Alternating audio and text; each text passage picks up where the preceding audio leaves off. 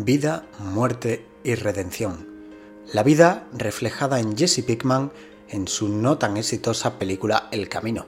La muerte, final conocido por todos para Walter White en Breaking Bad. Y la redención de Jimmy en Better Call Saul. El universo de Breaking Bad llegó a su fin con el épico final de Better Call Saul y hoy analizaremos junto a Saida, compañera de la revista Break, por qué esta serie nos deja huérfanos de contenido real en televisión. Bienvenida Saida y comenzamos en el podcast de The Amazing Side.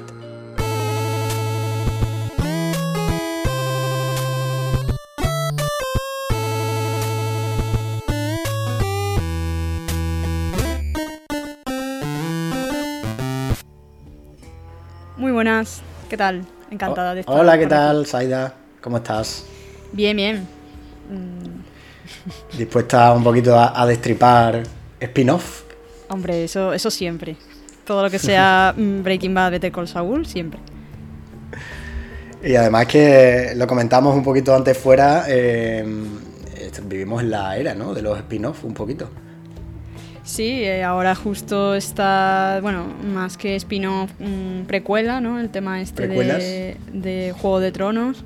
Eh, y claro, realmente Saúl estaba ahí antes, pero, pero al final eso es un, es un spin-off que yo creo que necesitábamos urgentemente y estamos ya esperando a ver cuál será el próximo.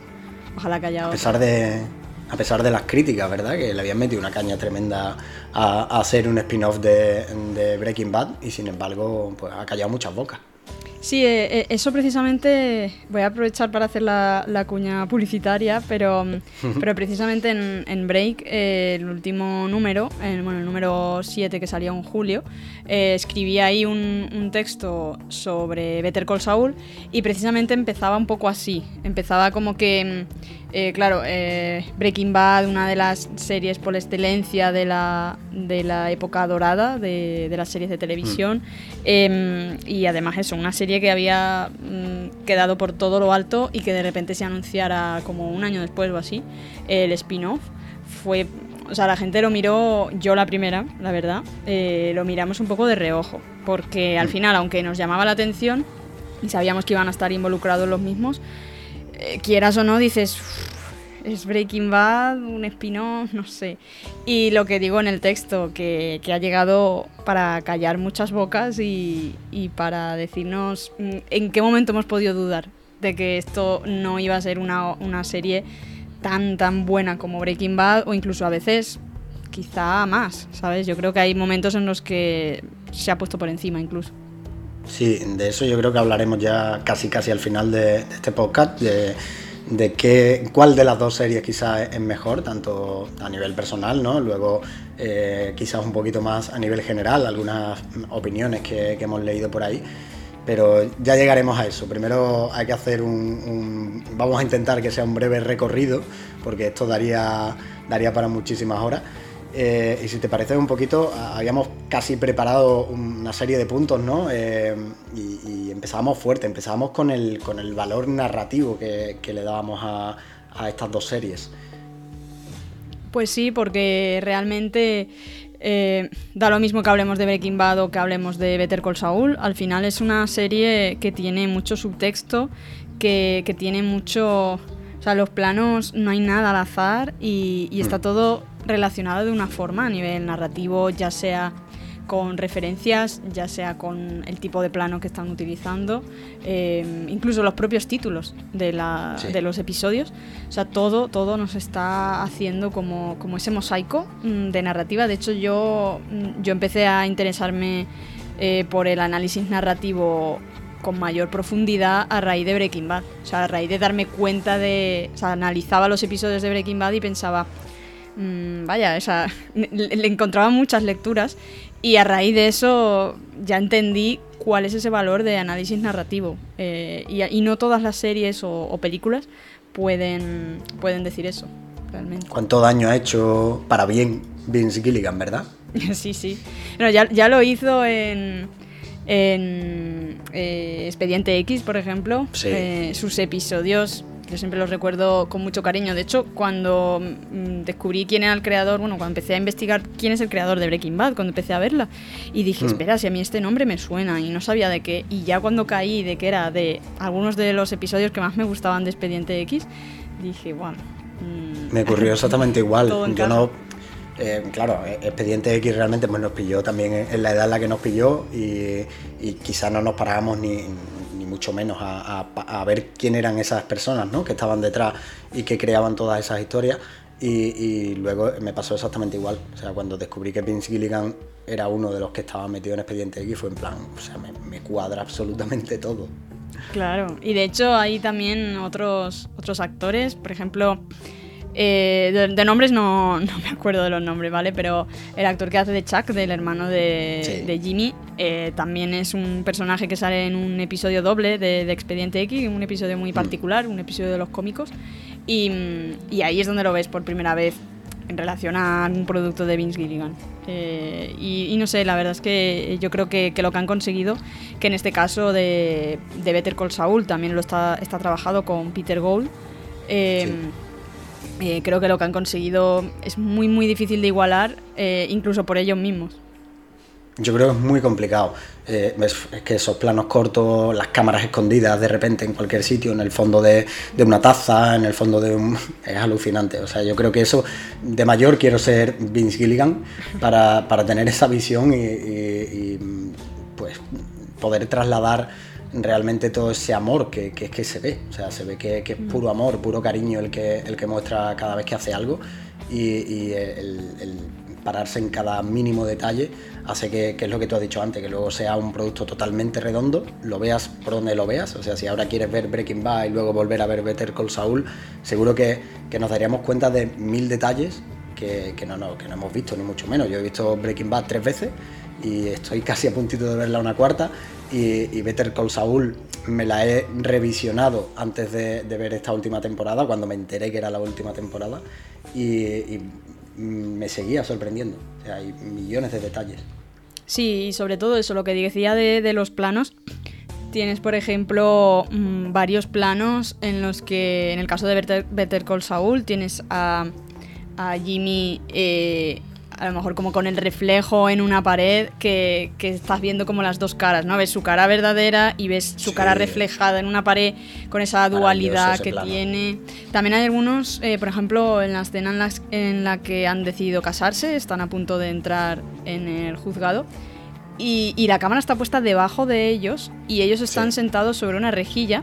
Entonces la cámara debajo, tú ves a través de la rejilla y te da la sensación como, como si estuvieran eh, siendo presos, por así decirlo, de, Totalmente. dónde se van a meter. Se están ahí como ¿Dónde se van a meter? ellos solo encerrándose en una jaula, porque al final en ese momento no es que no se quieran, porque al final en el fondo que ellos siempre juegan a una ambigüedad, pero en el fondo obviamente tienen sentimientos entre ellos, pero como el in- in- objetivo inicial por el que se casaban era como para darse esa protección de, de matrimonio, protección legal, eh, claro, era como, os estáis metiendo en una jaula que, que ya veremos cómo sale y ya sabemos luego cómo sale, o sea, cómo acaba explotando de alguna manera, ¿no? Entonces, todo ese juego narrativo es que a mí me parece brutal y en Breaking Bad tienes un millón de planos más y esos episodios que hay mucha gente que no valora, eh, episodios que, mm, que incluso dicen, Buah, qué aburrimiento, tal, son joyas narrativas. Estamos hablando, por ejemplo, de La Mosca en Buah. Breaking Bad.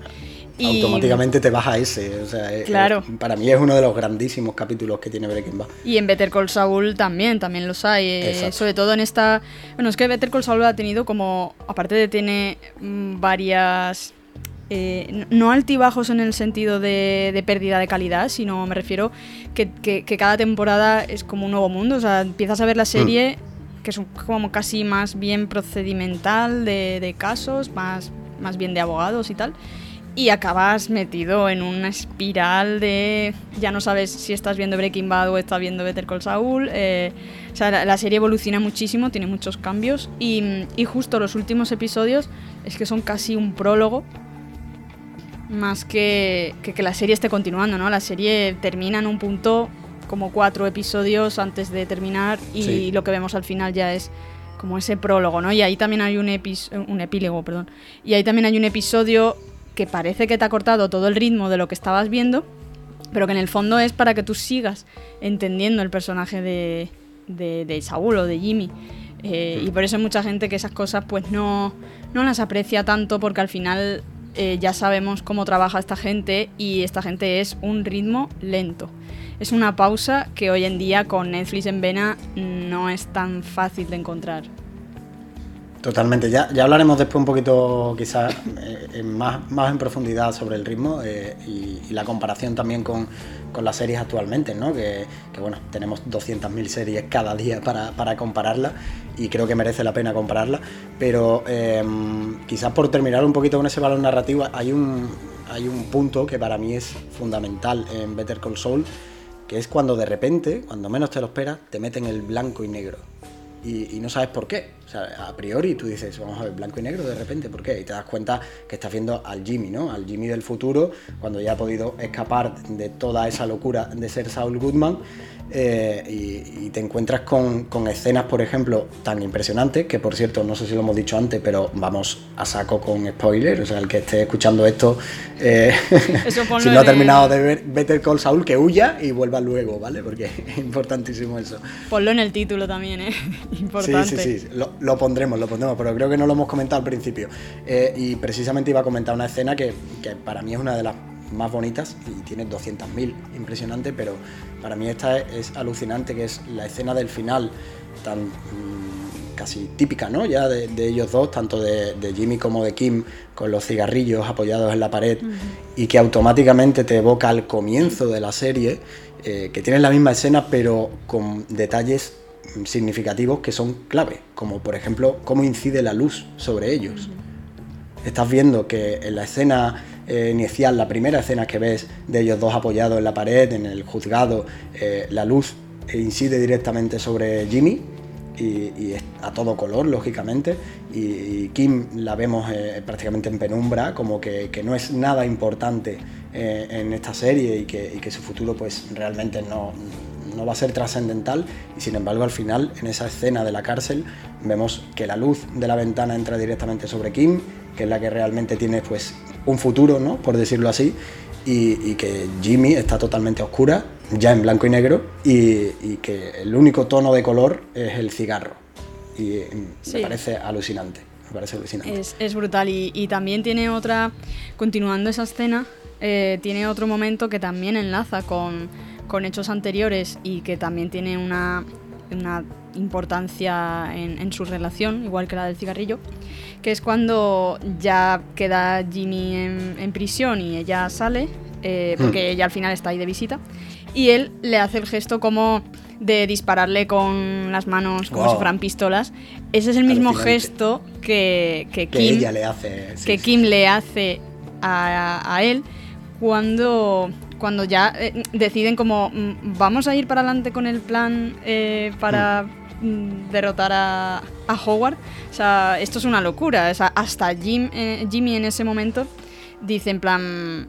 O sea, en ese momento él mm, no es quien está promoviendo ese plan, es la propia Kim la que dice vamos para adelante y hace ese gesto de las pistolas como en plan yo estoy aquí también gamberra y, Jimmy se lo devuelve eh, al final. Y, tú te quedas ahí con esa... Eh, ¿Qué hará ella? ¿Le, va a devolver el gesto? ¿Le va a sonreír? ¿Le va a hacer...? Y ella, como siempre, con su estatus eh, de, aguantar el pulso bastante frío, no, dice nada. O sea, nos deja la ambigüedad de qué habrá pasado con ellos también. O sea, se entiende que hay una relación porque al final es como una de las cosas que separa a estos personajes, que ya digo, creo que, que sí que entre ellos hay, hay mucho sentimiento de por medio, aunque hayan sido muy ambiguos a lo largo de la serie, pero, pero en el fondo se ve, se nota, y se lo llegan a decir en algún momento, pero eh, hay una cosa con la que Kim no puede ya, digamos, tirar para adelante, que es ese cargo de conciencia y es el...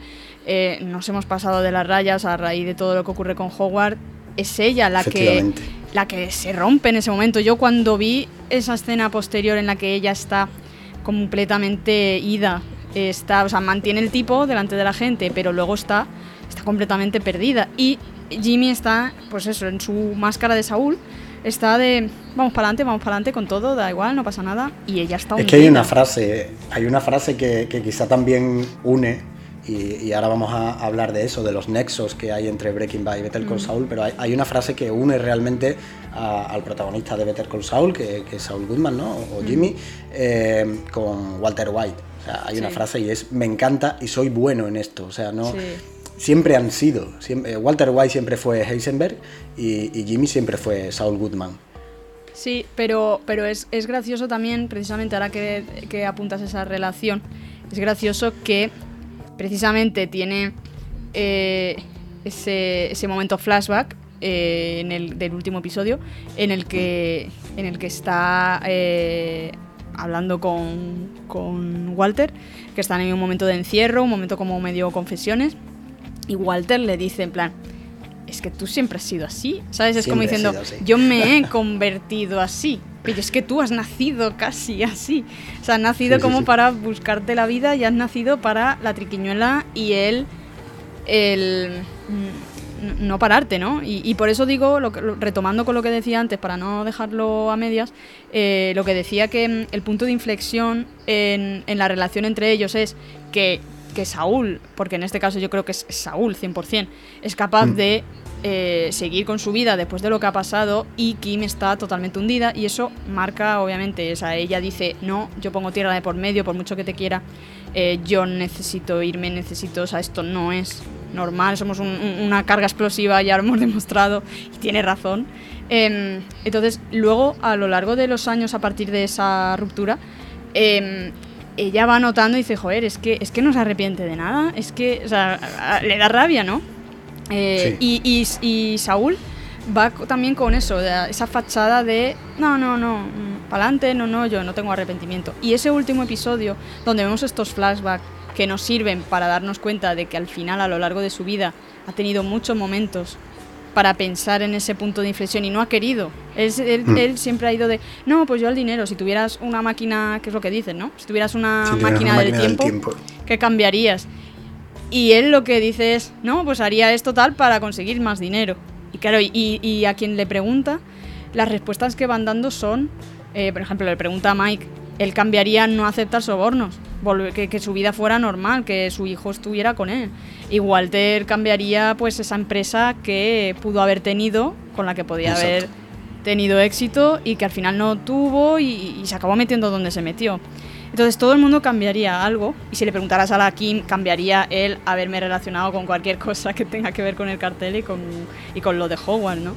Eh, pero él nunca eh, se para a pensar en esa respuesta de qué hubiera yo cambiado, qué hubiera hecho que mi vida no fuera la que es. O sea, la hmm. triquiñuela, el dinero y ya está.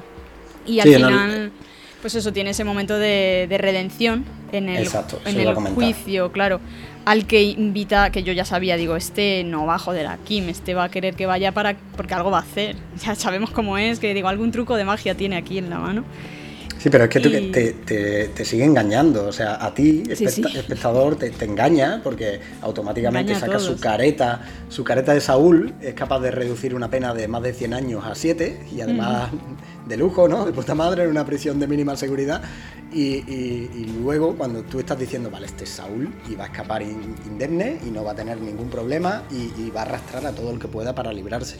sin embargo, esa redención que tú decías que tiene al final pues, pues sí, indudablemente em, volvemos a ver al Jimmy, ¿no? Que, quizás debió ser y que, y que em, pues y por eso creo que hay, un... No digo que, por, eso vemos esa conexión otra vez con Kim. Esa conexión que se había roto al final del episodio, aunque ella no le devuelva las pistolas y tal, pero esa conexión vuelve a estar ahí. Ya solo la escena cigarrillo es que es conexión entre ellos. Eh, y yo creo que eso es importante, porque ahí donde viene ese punto de redención. Eso es lo que les separó realmente. Pues sí. Eh, pasamos, si te parece, a comentar esos nexos que hay entre Breaking Bad y Better Call Saul, que, bueno, eh, no sé si hasta aquí hemos hecho una breve intro de lo que nos ha parecido Better Call Saul y ahora nos metemos realmente en faena.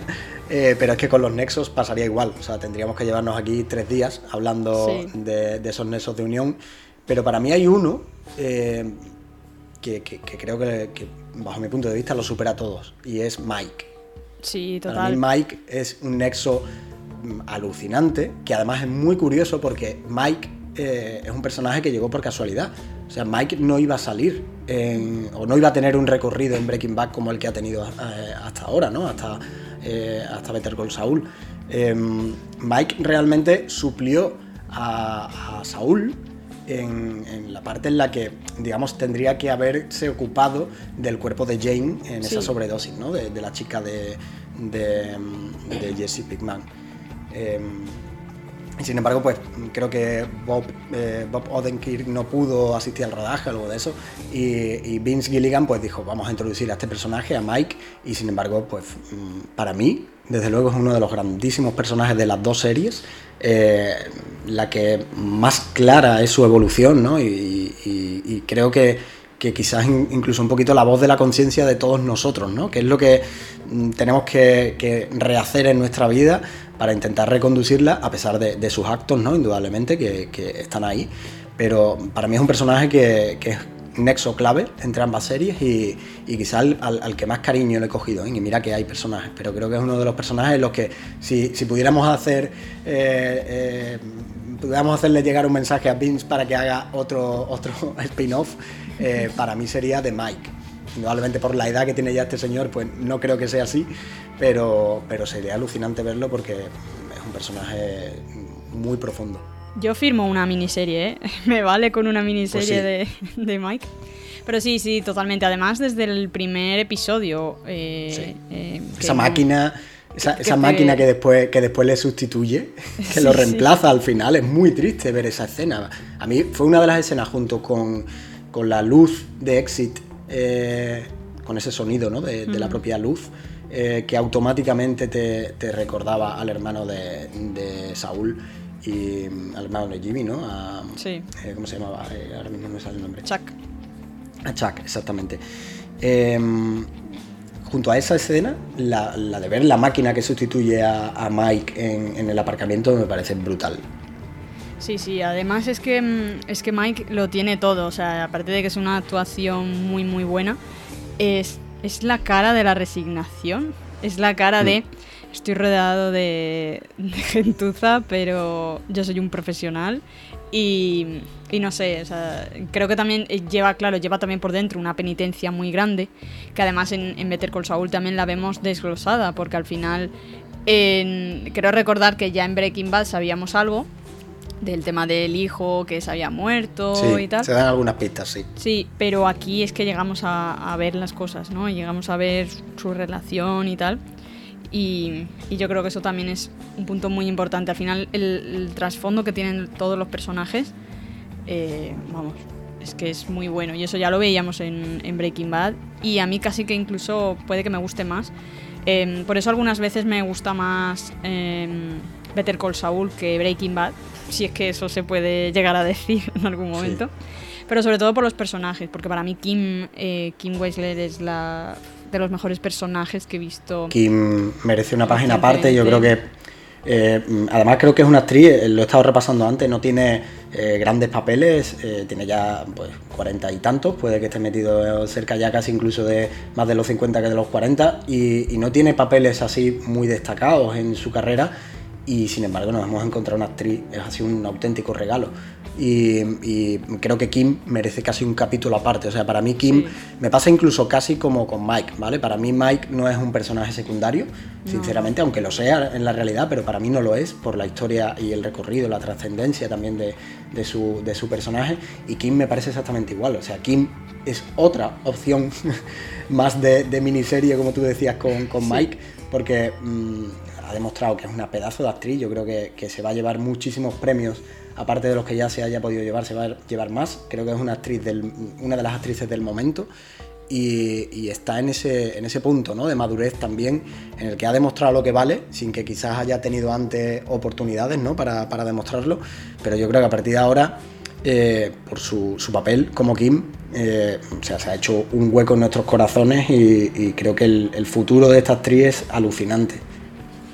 Sí, porque mm, además em, es, es el, el rostro de la impasividad, ¿sabes? De, o sea, mm, ese temperamento muy, muy de hierro, por así decirlo, y luego el regalazo, regalazo que nos hace en los últimos episodios, eh, en ese momento de conexión 100% con Breaking Bad, cuando vemos a, Kim saliendo del despacho, despacho este cutre de, Saúl eh, y fumarse un cigarrillo con, con Jesse.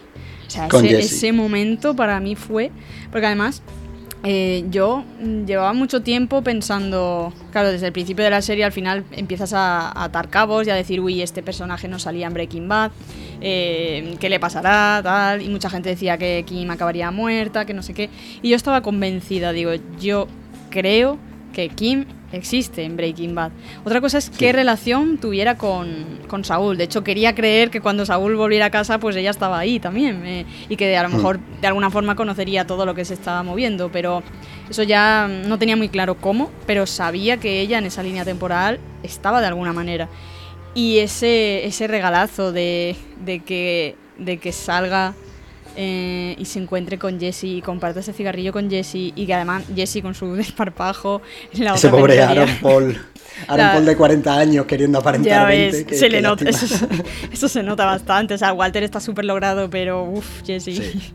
Eh, pero pero ese momento además de él digamos está conociendo a Saúl y, y le llega a decir en plan bueno y este qué este un buen abogado o qué pasa con este y ella qué pregunta le haces a ella, ¿sabes?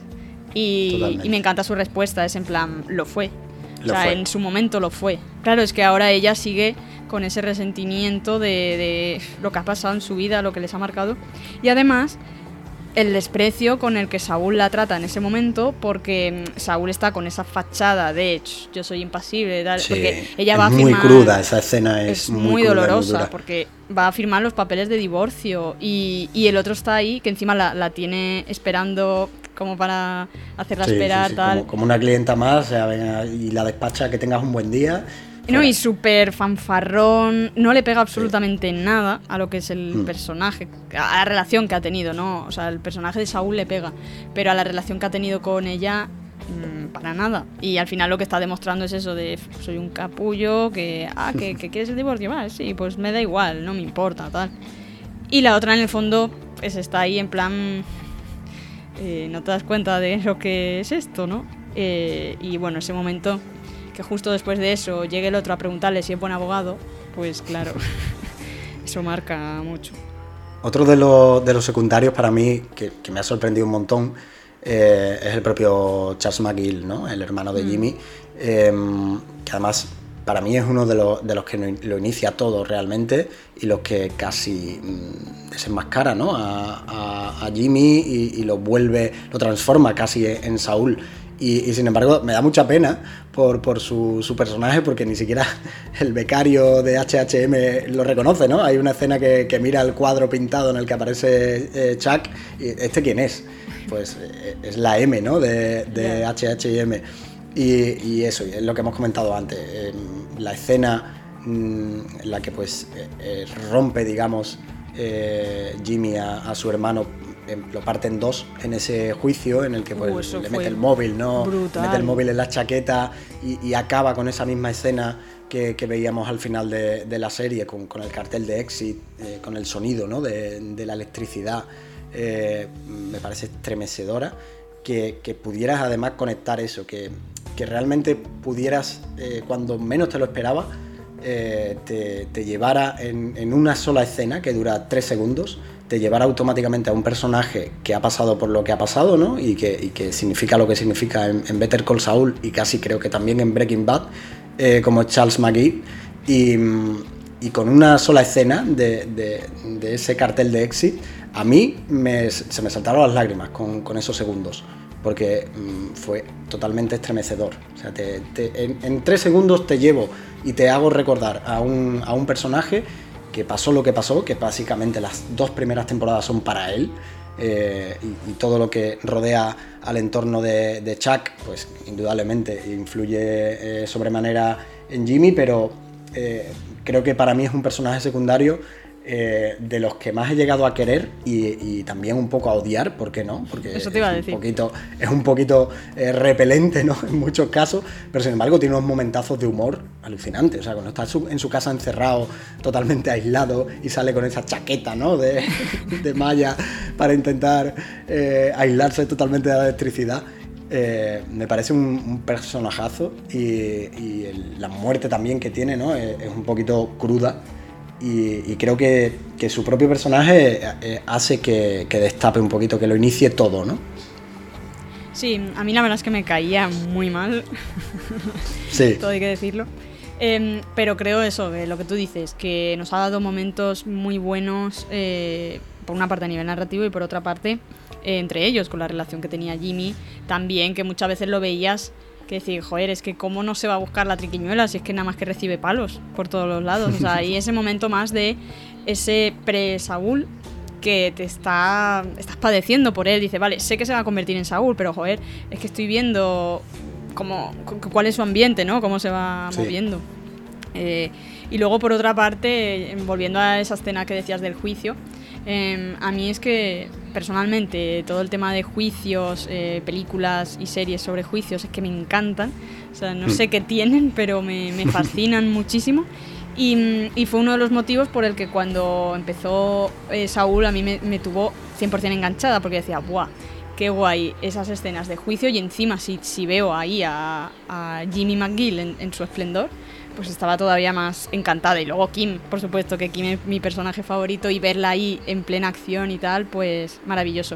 Y es que creo que eso, que la serie también tiene eh, mucho de esos toques de juicios y sobre todo de esas estrategias y ahí es donde vemos a, Saúl en pleno esplendor, em, hmm. eso, con las estrategias que arma, todas las triquiñuelas. Bueno, me acuerdo esa escena en la que tenía, eh, no sé si te acuerdas, que que tiene todos los móviles encima de la mesa. O sea, ha estado bombardeando con cartas, con cosas para, para digamos, manipular y hacer que, acepten un trato eh, con Kim.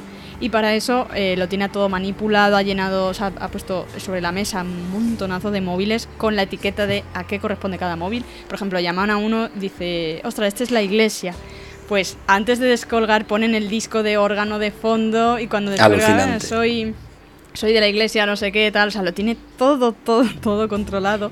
Eh, para hacer parecer eso, como volver loco al fiscal y, que acepten el trato.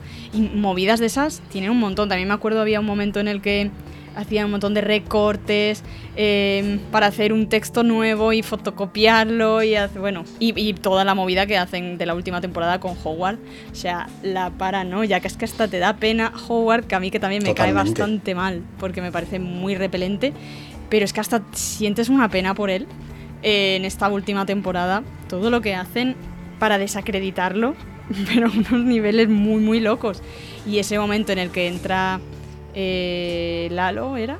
Eh, sí, sí en, el, momento en el que entra Lalo y sin mediar palabra, o sea, con una frialdad absoluta, le pone una pistola.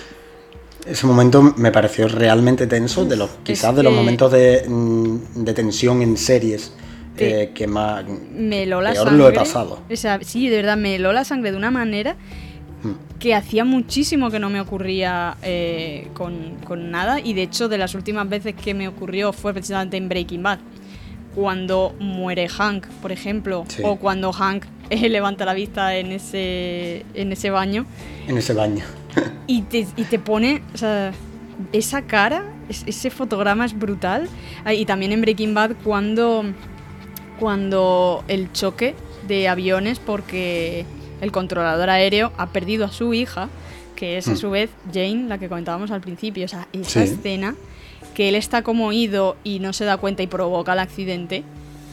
Esa escena de verdad me puso un mal cuerpo cuando la vi y lo han conseguido en Meter con Saúl cuando se cargan a Howard es como, uff, ¿sabes? Totalmente. Eh, pero, mm, no sé, o sea, te deja un mal cuerpo que, mm, que, es muy difícil de conseguir eso. Y eso yo creo que eh, estabas plenamente eufórico, ¿no? Porque dices, joder, ¿cómo le ha salido la jugada? Que parece que en el último momento iba a salir mal y ha salido bien. Madre mía, qué locos están. Eh, y de repente, cuando muere, flipas igual que flipan ellos. O sea, sus reacciones están acojonados tú dices, joder, es que se les ha ido de las manos. Sus reacciones son las tuyas. O sea, a mí me hubiera gustado de estos vídeos que, que, aparecen en YouTube, ¿no? De reacciones de la gente a momentos estelares de, de series y películas, ver tu cara en ese momento. Madre mía, pues soy Kim, ya, te lo digo. Y claro, y que luego, y, que, luego que, que, es normal que, que, se paranoie de esa manera, pero que, veas que Saúl puede seguir, seguir adelante, es que eso cambia a cualquiera, eso es un punto de inflexión para cualquier relación, claro. Hay otros personajes que, supongo que estarás de acuerdo conmigo, eh, que son fundamentales, los antagonistas, ¿no? Eh, Gustavo Fring, eh, Héctor Salamanca, por ejemplo, el ver mm, cómo llega a ese punto de parálisis Héctor Salamanca me parece también una auténtica gozada. Otra conexión. De lo, mal, de lo, mal, que lo pasa a él, indudablemente, pero, pero me parece alucinante, o sea, ver cómo llega a ese momento. La aparición, por ejemplo, de, los gemelos, de Leonel y Marcos Salamanca, cada vez que salen dices, ostras, aquí va a pasar algo muy malo.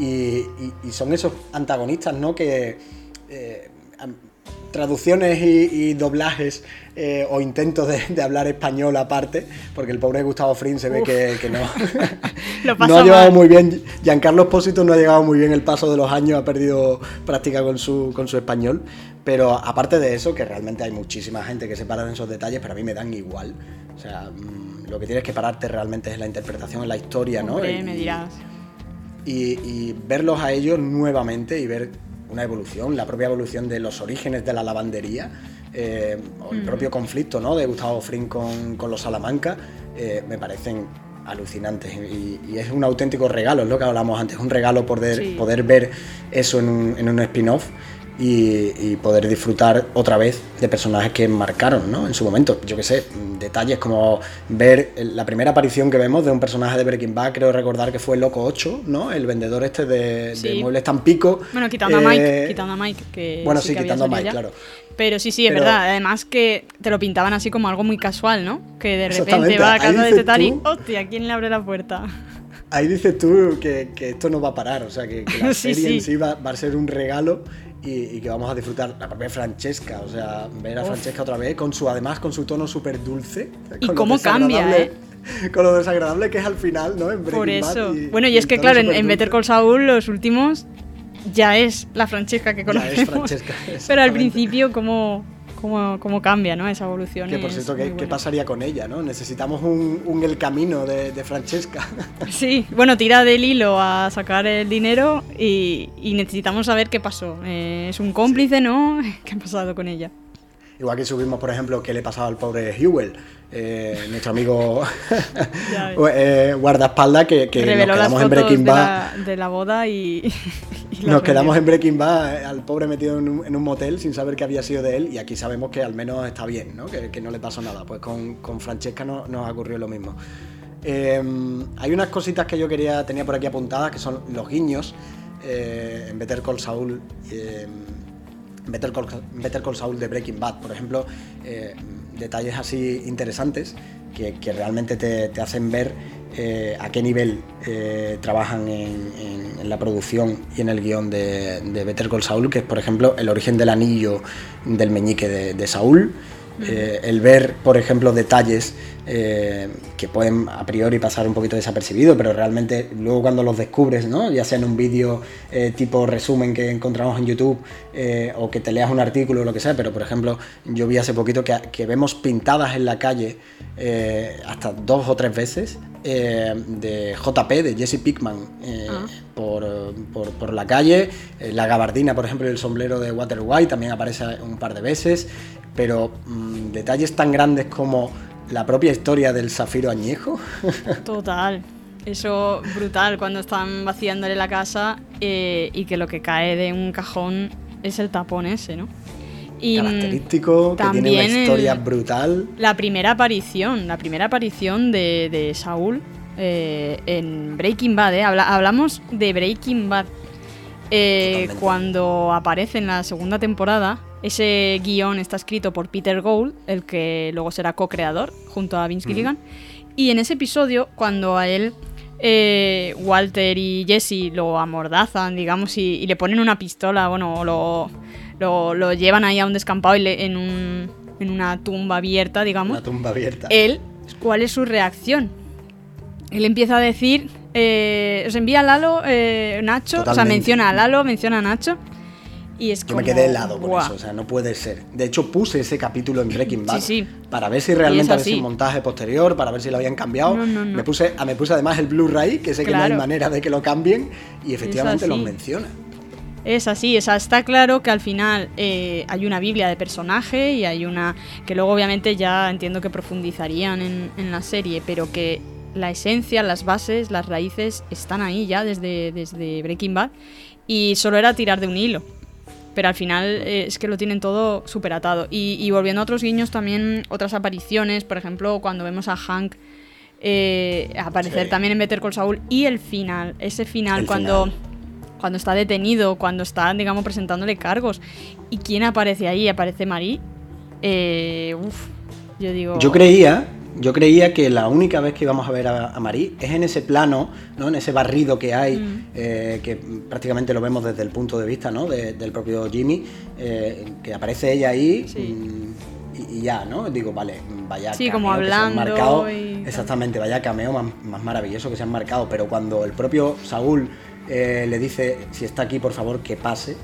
Yo ahí ya digo, madre mía, o sea, ya, aquí esta mujer se va, se va a explayar y lo va a dar absolutamente todo. Y sinceramente a mí me puso los vellos de punta su, su, intervención, ¿no? su, diálogo es totalmente también es una de las partes más estremecedoras del final de la serie. Sí, sí, sí. La verdad es que es, es que es una pasada al final. Es que nuestra conclusión siempre va a ser qué pasada, qué pasada, porque, porque yo creo que eh, no lo han hecho tan bien en otras... Mm, hay muchos productos derivados, muchas series, películas que entrelazan historias, pero de la forma en la que lo han hecho aquí, que te basta un gesto, te basta un guiño. Es más, incluso eh, las propias relaciones que tiene dentro de la serie, por ejemplo, eh, el Lalo llega a comparar a cuando, cuando Kim va a visitar a Lalo a la cárcel, cuando no sabe dónde está Jimmy y, y está preocupado por él, va a visitar a Lalo a la cárcel, en plan, ¿dónde puede estar mi marido? Y, el otro le dice, en plan, no te preocupes, es como una cucaracha. Mm, va a sobrevivir siempre.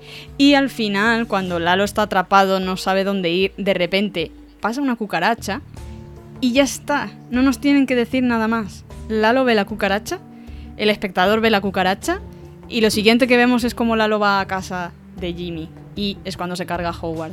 O sea, en ese momento sabes en quién está pensando. Ya nos lo ha dicho eh, la temporada anterior, ya nos ha dicho que, piensa que es una cucaracha Jimmy. O sea, esos gestos, o sea, esos guiños narrativos, mm. es que yo ya con eso, mira, no me hace falta nada más eh, que ese tipo de cosas. alucinante, la verdad es que sí. Em, otra de las cositas que tenía por aquí para charlar contigo, Saida, em, el ritmo. El ritmo mm. que creo que hicimos referencia antes, al principio de del podcast, em, el ritmo en comparación con lo que tenemos actualmente, porque hay algo que, yo al menos he leído mucho por ahí, que, critican a, Better Call Saul, porque muchos claro, cuando empiezan, empiezan a hablar bien de Better Call Saul y empiezan a decir eh, que, que, está muy al nivel de Breaking Bad, la gente empieza a verlo y se encuentra con una serie que realmente va, tiene su propio ritmo. ¿no? Eh, de hecho, mm, un detalle interesante es que cuando eh, están, están rodando la primera temporada, ya saben que van a tener una segunda temporada confirmada.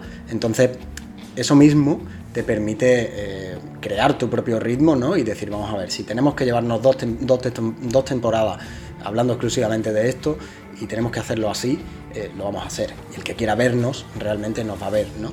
Pero esto es mm, Better Call Saul y este es el ritmo que nosotros marcamos para la serie. Y, me parece alucinante porque ahora mismo no hay nada. es imposible comparar eh, Better Call Saul a nivel ritmo con cualquier otro producto que haya ahora mismo en televisión.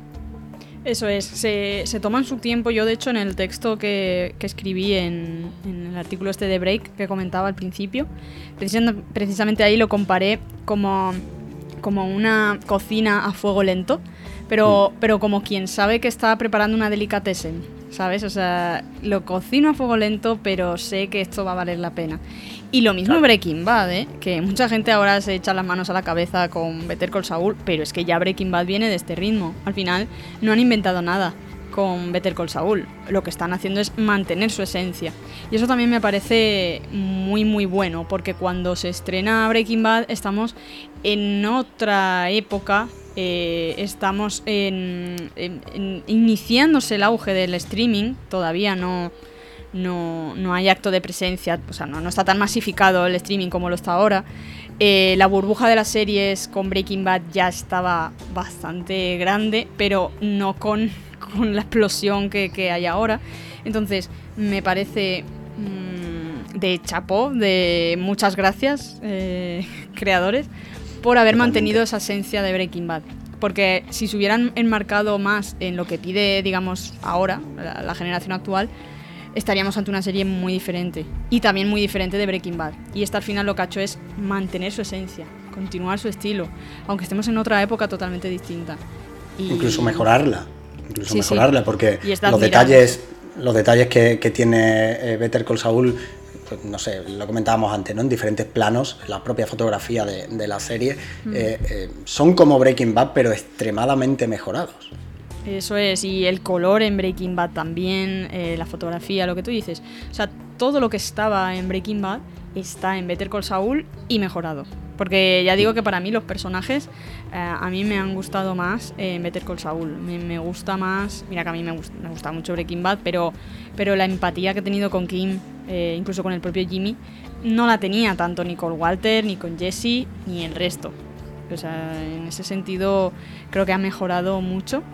Y como además tienes esos guiños y esos personajes que ya conoces de ahí, eh, teniendo otro trasfondo, Además sabes cómo, cómo van a acabar, sabes que cuando estás viendo esta mm, rivalidad que decías antes entre Gustavo Fringe y, los Salamanca, sabes que con muchas ganas, con la campanita además que hemos visto que se ha quedado en silla de ruedas, sabes que se lo va a cargar después. Eh, entonces, bueno, yo creo que, está genial y que, hayan, que hayan seguido ese ritmo eh, es lo que les da otro plus de diferencia con respecto a este mercado súper saturado que hay ahora mismo.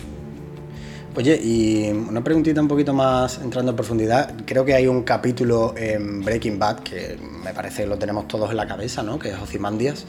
Eh, Ozymandias comparado con, o sea, tienes un capítulo en, Better Call Saul que tú digas, este es el Ozymandias de, de Better Call Saul. Eh, te diría Pasa es que te lo digo así muy de memoria, tendría que repasarlos todos, pero quizá eh, este capítulo en el que en el que entra Howard, o sea, en el que entra a casa y matan a Howard.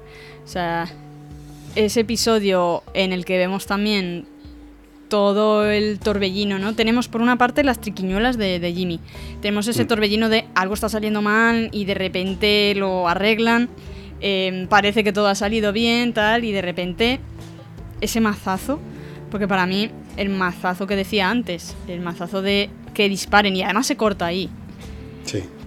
Ese mazazo a mí me equivale a. O sea, me, llevó a esa escena, me llevó a la escena en el desierto en el que vemos cómo cae Ozymandias, entre comillas. Vemos cómo mm. cae Walter, eh, vemos cómo muere Hank.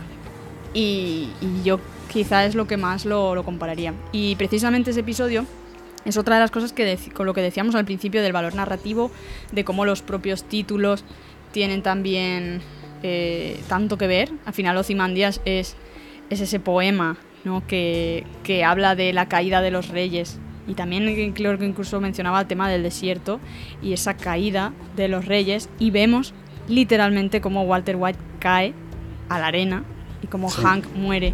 O sea, es que, que se llame Ozymandias. Eh, es que maravilla. Y, es lo que a mí me invitó, yo que ya decía, yo ya llevaba tiempo mm, analizando cosas a nivel narrativo, pero, pero no me había parado con detalle a ver qué significa cada cosa, qué, son metáforas, qué son alegorías, qué son tal, eh, cómo funcionan, cómo el color te puede aportar tanto son cosas que veías por ahí sueltas, pero que no te habías parado a analizar en todo un, único producto, ¿no? Y con mm. Ozymandias, para mí fue un antes y un después. Fue un, ¿qué significa Ozymandias? ¿Por qué se llama así? Y analizarlo todo a tan detalle. Y, recuerdo precisamente, el, después de ver ese episodio, ir a mi profesora de narrativa audiovisual, que acababa de empezar esa asignatura, y decirle, oye, mm, he visto esto en Breaking Bad ¿eso tiene que ver con narrativa audiovisual? Y claro, ya le explotaría la cabeza, diría. Pues claro. y ahí es donde me enamoré totalmente de esa asignatura, de todo lo que tiene que ver con ella y de Breaking Bad y de, y de todo, y de cualquier mm. cosa. Y este episodio de Better Call Saul con el que lo comparo, no recuerdo ahora mismo el nombre exacto, pero era algo así como el final, o The End, o End, o algo así. Tenía que ver con eso, con ese, no solo final de la serie, porque ya digo, para mí lo que hay después es más un epílogo, sino final de todo, final de todo lo que está establecido, o sea, hay un antes y un después, después de ese hecho. Y yo es el que más compararía con Ozymandia. ¿Y tú cuál, cuál compararías? Pues estoy de acuerdo contigo, pero también hay otro que, la verdad es que me, gustó muchísimo, sobre todo por el, ritmo que, marcó, ¿no? que, fue Backman. Eh, no sé realmente cómo fue traducido, si, si, quedó tal cual, pero fue el capítulo del desierto, ¿vale? Súper mm. recordado, el, recorrido del desierto eh, con, con Mike Sí, sí. Em, que es que además luego nos regalan ese momento de máquina del tiempo que vemos en el último episodio. O sea, es como, es como si es si es uno de mis episodios favoritos, toma, algo que no habías visto y, te lo regalo, ¿no? Sí, un extra. Exactamente, quizás ese episodio para mí fue uno de los más gordos de, todo, de todo Better Call Saul, eh, pero muy de acuerdo también con, con, el que tú comentabas. Sí. A mí el episodio que tú dices me llevó a compararlo más con el de la mosca con, un episodio más de... No avanza tanto la trama, pero lo que estamos viendo es muy importante para los personajes. Y al final mm. de la mosca es ver cómo Walter White eh, se está volviendo loco. y ver cómo está muy, muy paranoiado. Eh, y yo ahí veo también eso, un Jimmy desesperadísimo, arrastrado, eh, sin poder estar en contacto tampoco con, con Kim y demás y saber que está tocando fondo. ¿Y por qué, por qué crees que, nos quedamos huérfanos con, el final de Better Call Saul? Yo creo que porque no hay algo que lo equipare. Eh, primero nos quedamos huérfanos de este universo porque entiendo que no sé si habrá continuación y si la hay no será pronto. Bueno, de hecho mm. ya, lo han avisado, que les encantaría volver a este universo, pero que de momento paz, paz y amor. Se han merecido un descanso. Claro, eh, por eso creo que nos quedamos huérfanos, porque también pensé en su día, nos quedamos huérfanos de Breaking Bad, pero luego llegó Better Call Saul, eh, y no tardó tanto en llegar. Entonces, ahora de momento creo eso. Nos quedamos huérfanos de, de, a nivel narrativo. Yo siempre digo que estoy en luto narrativo, porque lo digo mucho eh, esa palabra de narrativa, pero es verdad, es verdad que no no hay nada que me conecte de la misma forma que me, que me está conectando. Y, por ejemplo, eso de esperar todos los martes, eh, los martes por la noche, a un nuevo episodio de Saúl, o sea, hacía años y años que no me pasaba eso. De esa necesidad de tengo que ver un episodio de Saúl. Y por ejemplo, paralelo a eso se estrenó la serie esta de, de Obi-Wan, que ya, esto es un podcast aparte, ya hemos hablado alguna vez entre Quizás lo tengamos, sí. Entre nosotros ya lo hemos comentado alguna vez, lo, que, lo poco que me ha gustado de esa serie. Y, mm. recuerdo que mm, paralelamente en el tiempo pues iba saliendo un episodio de Saúl y iba saliendo un episodio de Obi-Wan. Y para mí era como, o sea, Obi-Wan estaba totalmente fuera de mi cabeza, o sea, no recordaba cuándo había, sacado un, había salido un episodio nuevo, no tenía absolutamente ninguna necesidad de sentarme delante de la tele y ver un episodio nuevo. Pero con Saúl era como la obsesión de, uff, todavía es lunes, todavía es lunes, eh, y es martes, es martes, corre, corre, mm, a ponerlo, o sea, además me acuerdo de a lo mejor estar tomando algo fuera, unas tapitas fuera o algo, y, y estar todo el rato mirando el reloj. Uf, son las 10 y 20. Totalmente, yo. Empezaba a las 10 y media y era, las 10 y 20. Los martes en casa los martes en casa eh, teníamos un problema muy gordo, que era, pues por ejemplo, cuando mi mujer eh, sale de trabajar a las 10 de la noche. Uf, ¡Corre! Comercio, entonces, pues claro, eh, la cena, o sea, el tenerlo todo en casa preparadísimo para que cuando ella llegara se duchara y comiéramos viendo, al menos nos diera para comer viendo Better Saul, porque era el día, el único día realmente en el que tenía que estar todo listo para no perdernos ni un minuto de la serie. O sea, el resto da igual. El resto de, las series que tenemos ahora mismo, si lo veo más tarde, si lo ve gente antes que yo y me comenta detalles, pues la verdad es que me da igual. Pero esto solo me ha pasado con Breaking Bad. El saber que hay un día y una hora en la que tienes que estar sentado delante del televisor sí o sí, porque si no, mm, es que no hay nada más que tengas que hacer que, sea eso. Eh, eh, solo me ha ocurrido con Breaking Bad y con Better Call Saul. Para mí era, era esa sensación, lo, lo que dices, ¿no? De estabas fuera y, recuerdo momentos de, subir súper justos, es que a lo mejor quedaban cinco minutos y estábamos corriendo de esto de va a correr a ponerte el pijama, a correr a lavarte los dientes, no sé qué, y asomarte de ha empezado ya, no, los anuncios, tal. Y, y mi novio y yo los dos corriendo de corre, corre, venga, que ya empieza, ya empieza. Y, y que estés sentado a las diez y media clavadísimo ahí en, la silla. Y a mí eso me ha pasado alguna vez, pero hace muchísimo tiempo y no con la misma intensidad. La verdad, yo creo que esa es la palabra. Es esa intensidad de decir, hay un nuevo capítulo, yo tengo que estar aquí delante. Y más hoy en día, lo que decíamos, mm. en este boom de, streaming, de, de, meterlo todo en vena, que también muchas series ya directamente, es que Better Call Saul no habría sido lo mismo puesta del tirón. ¿Sabes? O sea, esto es para disfrutarlo. Y, yo creo que por eso nos quedamos huérfanos también. Sí. Em, más allá de que quieras comentar ahora después alguna cosita más, que por ejemplo em, quizás habla un poquito de transmedia, ¿no? De, las series, eh, esos detallitos curiosos que, podemos trasladar de, la ficción a la, vida real y mm. quedarnos con, la boca abierta. Em, lanzo la pregunta clave que, pues, hemos tenido en todas partes, que, a todos se nos ha pasado por la cabeza en algún momento, incluso que casi no nos atrevemos ni a responder, pero mm, ¿cuál es mejor? Breaking Bad, Better Call Saul, Better Call Saul, Breaking Bad, ¿cuál es mejor de las dos? Yo lo tengo claro, ¿eh? pero si quieres, dilo tú primero y luego te cuento yo. Eh, a ver, sinceramente tendría que volver a verla entera ahora mismo para comparar con algo muy reciente. Pero mm, obviamente, aparte del pack, yo diría que son funcionan mejor cuando funcionan juntas. Eso también lo creo, o sea, creo que es el pack. Eh, eso por una parte. Pero por otra, como decía, a mí mm, creo que, aunque Breaking Bad es de mis favoritas y me ha enganchado muchísimo, creo que me gusta más eh, Better Call Saul por los personajes, por una parte, porque al final personajes que me gustaban en, Breaking Bad, pues los he podido ver aquí también. Eh, he podido ver cómo se profundizaba más en esos personajes. Em, pero en esencia me han gustado más los de Better Call Saul. Y, esas, pues eso, esos juegos y, todo el tema de, la abogacía eh, me ha gustado mucho más que a lo mejor el tema de las drogas, por ejemplo, que se trataba más en Breaking Bad. Pero sí que creo que al final Breaking Bad lo inició todo mm, y Breaking Bad marcó un antes y un después también.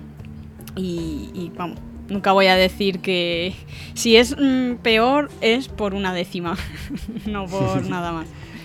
es complicado de es complicado de responder porque realmente sin, que, sin que hubiéramos tenido Breaking Bad, pues probablemente no hubiera existido Better Call Saul, ¿no? Entonces es muy difícil, pero creo que lo tengo claro por un simple detalle. Eh, existen mm, series de conflicto, ¿no? Eh, yo qué sé, pues tipo Perdidos, por ejemplo, ¿no? Tipo Lost. Eh, Breaking Bad es una serie de conflicto. luego están las series de, estudio de personajes, pues, por ejemplo, tipo Mad Men, ¿vale? Por ejemplo Realmente no tienes un final definido en el que mm, venza el bueno o el malo, sino simplemente pues se van desarrollando los personajes y vas viviendo, ¿no? Capítulo a capítulo lo que les ocurre.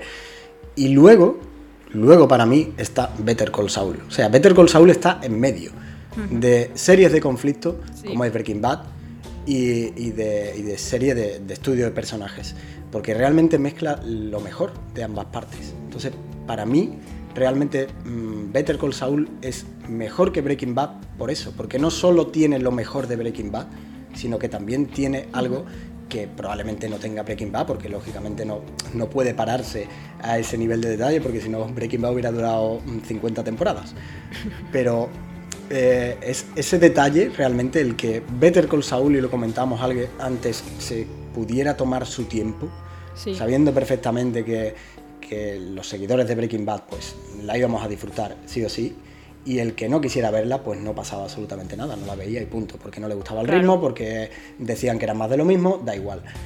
Y precisamente ese, ese, mm, ritmo que, que, pueden marcarse en Better Call Saul eh, y que no pueden hacer en Breaking Bad, ¿no? porque tiene que ser todo más acelerado, es lo que hace para mí que, que Better Call Saul sea mejor que Breaking Bad.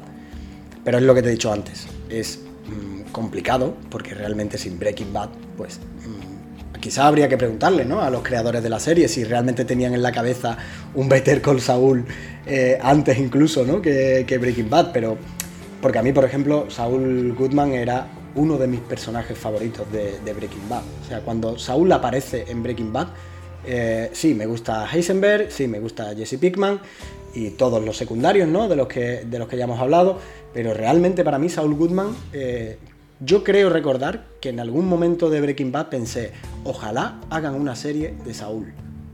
Y, por eso digo que puedo pensar que los creadores de Breaking Bad en un momento dado dijeran, oye, que, sepáis que, Breaking Bad va a triunfar y en el momento en el que triunfe vamos a hacer una serie de Better Call Saul porque lo necesita la gente.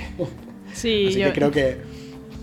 Dime, dime. No, digo que sí, que, estoy de acuerdo en, todo lo que dices. Em, también me gustaba mucho cuando, cuando aparecía, igual que cuando aparecía Mike. Era como eso, esas pinceladas y, verlo aquí en esta serie, verlos a los dos profundizar en los dos. Y cuando tiene, porque Mike también hay momentos en Better Call Saul en el que tiene muchas escenas, que hay momentos que dice, es que no estamos siguiendo a Jimmy, es que no pasa nada, es que me quedo con Mike. si, si, quieres ya en el próximo episodio volvemos con Jimmy, ahora déjame con Mike. Em, y por eso decía lo de que había momentos en los que decías, estoy viendo Breaking Bad o estoy viendo Better Call Saul, pero es que me da exactamente igual. Es que es, es el universo, por eso digo que es para mí son un pack son un pack que es para disfrutarlas juntos. Y, también me parecería una pena muy grande que haya gente que solo vea eh, Breaking Bad. Porque es como cuando en Harry Potter dicen que les gustan las pelis y no se leen los libros. Me da mucha pena. Porque es como te estás perdiendo tantas historias, mm, conocer tanto a los personajes. Pues aquí igual. Te estás perdiendo tanto. Eh, porque está tan conectada que al final es una extensión. Es como, como eso, como, como el pack de extensión, ¿sabes? No, no. Y, que solo veas Better Call Saul y no hayas visto Breaking Bad, pues lo mismo, puedes verlo, pero es que no va a tener ni la pizca de gracia, ¿sabes? O sea, para pues mí son, son el pack y, y, la verdad es que una pasada haber podido disfrutar las, las dos, haber seguido su, su, recorrido, que me hayan callado la boca, que ya me lo callaron en el primer episodio. O sea, cuando vi el primero dije, ya está, o sea, me da igual, haz lo que quieras. Esto es lo que eh, necesitaba, sí, sí. Y es verdad que, que, la película del camino, eh, continuando con este tema de transmedia, si quieres, antes de, despedirnos. Sí. La película del camino es verdad que no funcionó eh, tan bien. Yo creo que en parte por ser una película.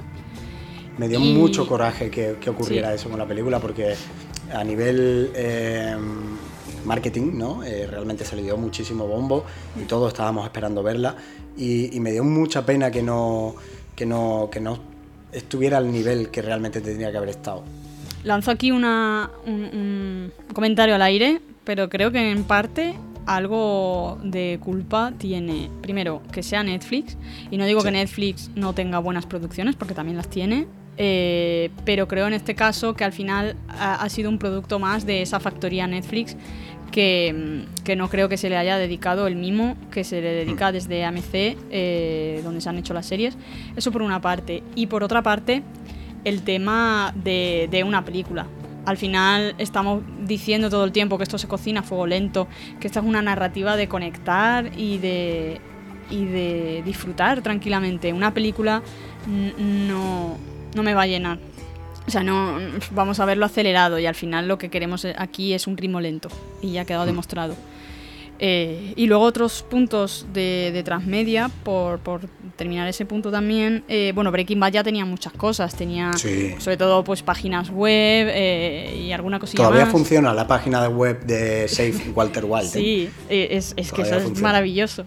Em, y luego el tema también de, en el caso de, Breaking Bad, por ejemplo, estos últimos episodios en el que veíamos a Jean, eh, esas escenas de blanco y negro, y negro poniendo cartelitos, eh, buscando a Nippy, a ese perro ficticio que se ha inventado, pues si llamabas a ese número de teléfono, eh, y hay un vídeo por ahí de YouTube de alguien llamando allí en Estados Unidos, claro, em, es que te contesta la voz de Jimmy diciéndote de eh, detalles son gracias por ayudarme, no sé qué, estoy buscando a Nip y tal. Y dices, madre mía, o sea, maravillosos, efectivamente. Hay un detalle que no sé si, si has llegado a ver por ahí, eh, que es el, funeral de Howard. Las fotografías que aparecen en el funeral de Howard están sacadas del perfil de Instagram del propio actor.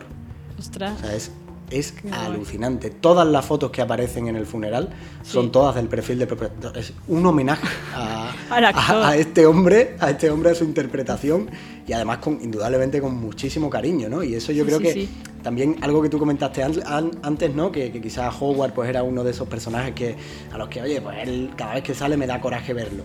Eh, pues a mí por ese detalle, cuando yo vi que, que eso era real, eh, automáticamente cambió mi percepción sobre el personaje y, fue, mm, qué pena me da el final que ha tenido. No, mi, mi, percepción cambió en el momento en el que le metieron una bala en la cabeza. Eh, en ese momento... Bueno, ya, ya lo estaba pensando un poco cuando se presentó en la casa, ahí como medio, medio borracho, diciéndoles eso, en plan, ¿qué? ¿Estáis a gusto? O sea, me habéis desacreditado, estáis locos, estáis enfermos. En ese momento ya me estaba dando como pena, porque estaba mm. diciendo, joder, es que en verdad Howard tiene razón, se han pasado tres pueblos. Que se mereciera algo, mm, bueno, pero, pero que se han pasado también. Y ya cuando muere, eso ya para mí fue. Y además ver cómo, eso, cuando ves su cuerpo ahí, eh, hacerlo desaparecer, hacer como el suicidio, saber que está desacreditado totalmente y que su cuerpo desaparezca y metido en, en la misma tumba con Lalo. Es como, no se merece ese final tampoco. Y eso ahí te demuestra cómo, si te pasas de la raya, da igual de dónde vengas, del mundo magnate ejecutivo o del mundo raso de drogadicción, que, vas al mismo hoyo, mm. ¿sabes? Eso también fue muy poético. Pues creo que es una forma genial de terminar con este podcast, que llevamos ya más de una horita. Y, bueno, pues mm, como siempre, Saida, ha sido un auténtico placer. Ya, ya pudimos hablar en un anterior podcast sobre Harry Potter, que, que por cierto, hoy eh, eh, a las diez y media de la noche tengo ya preparadas las palomitas y tengo todo listo para ver la primera película de Harry Potter con mi mujer además, porque mi mujer sí las vio todas en su momento, las vio porque en una de ellas aparecía el vampiro de Crepúsculo, entonces por eso las vio todas. Buena forma de entrar también, ¿por qué no? Sí, exactamente. Entonces, pero ella pues no, como que, las vio y no, no, le, no, le, echaba mucha cuenta. Entonces esta noche vamos a ver la primera. Eh, invitamos a la gente a que escuche ese primer podcast mío eh, sin haber visto las películas de Harry Potter para que pues cuando las termine de ver todas volveremos a hacer un podcast otra vez con, con, los, con, los, amigos de, de Patronus Unplugged y pues bueno, veremos mi crecimiento, ¿no? Así que, que nada, Saida, un auténtico placer eh, haberte tenido otra vez por aquí, en este caso representando a Break, que por favor, si no eh, estáis suscritos a la revista Break, mm, no sé qué habéis hecho todo este tiempo. Y, que podáis también pues, disfrutar de ese artículo del último número que, habla pues, de, de, esta maravillosa serie de la que todos hemos disfrutado, Better Call Saul, que esperemos que en algún momento pues, podamos ver al menos algunos de esos personajes porque bueno, eh, yo la verdad es que me sorprendí muchísimo que, el actor, eh, que Jonathan Banks creo que se llama, ¿no? que, interpreta a Mike, pues todavía estuviera ahí ese hombre, además estuviera prácticamente igual. Entonces, pues bueno, sabemos que es complicado que, dentro de unos años, pues mm, muchos de estos personajes sigan estando por ahí, ¿no? Pero, pero sería un auténtico placer eh, poder disfrutar otra vez de, una serie como esta. Así que nada, Saida, eh, estamos en contacto y vemos cuál es nuestro próximo tema ¿no? de conversación. Claro, claro. lanzado la serie de Kenobi, pero bueno, que podemos destripar. Esa ya va a ser a saco. pero, pero nada, nada, un placer estar como siempre aquí en, en TAS y, nada, un, abrazo y por supuesto seguiremos por aquí hablando de todo lo que nos gusta, que, será por cosas. Aquí tenemos mucho de lo que hablar. Pues un saludito a todos y nada, eh, seguidnos en nuestras redes sociales, por cierto que se viene algo mm, alucinante. Con muchas ganas también de que, de, que anunciéis todo y de que, de que llegue el momento. ya, incluso eh, este fin de semana ya vais a tener por ahí alguna pinceladita, ¿vale? Ya lo dejaremos en redes sociales. Eh, mm, creo que probablemente el domingo, mañana domingo, eh, salgan, bueno, mañana domingo, y es sábado, ¿vale? El que escuche este podcast otro día, pues hoy es sábado 27 de agosto, pues mañana domingo 28 va a salir por ahí otro podcast de, unos amigos en el que ya pues se va a descubrir un poquito lo que estamos tramando en las próximas semanas, ¿vale? Pero realmente esta semana que entra ahora, la semana de, a partir del día 30, vamos a empezar a, desvelar en nuestras redes qué estamos cociendo también un poquito a fuego lento desde hace muchos meses, pero yo creo que, os va a encantar. Así que muy atentos, muy atentos a, arroba de Amazing Site en Instagram, en Twitter, en nuestro canal de YouTube, ¿vale? Y ahora también en, formato podcast, que le queremos dar mucha caña al tema podcast, que nos encanta. Así que nada, eh, lo dicho, muchas gracias Aida, estamos en contacto y seguimos hablando de, cositas frikis, que es lo que nos gusta. Eso siempre. Un abrazo a todos. Hasta luego. Y nos despedimos parafraseando a Mike y a Jimmy. Un día nos levantaremos, desayunaremos, nos lavaremos los dientes e iremos a trabajar. Y tarde o temprano nos daremos cuenta de que no hemos pensado en el universo de Breaking Bad en todo el día. Esto ha sido todo, el final de un universo, al menos por el momento. Gracias nuevamente a Saida por este ratazo, gracias a todos los que escucháis el podcast y lo dicho, muy atentos a nuestras redes estos días porque van a pasar cosas muy especiales. Seguimos en The Amazing Side.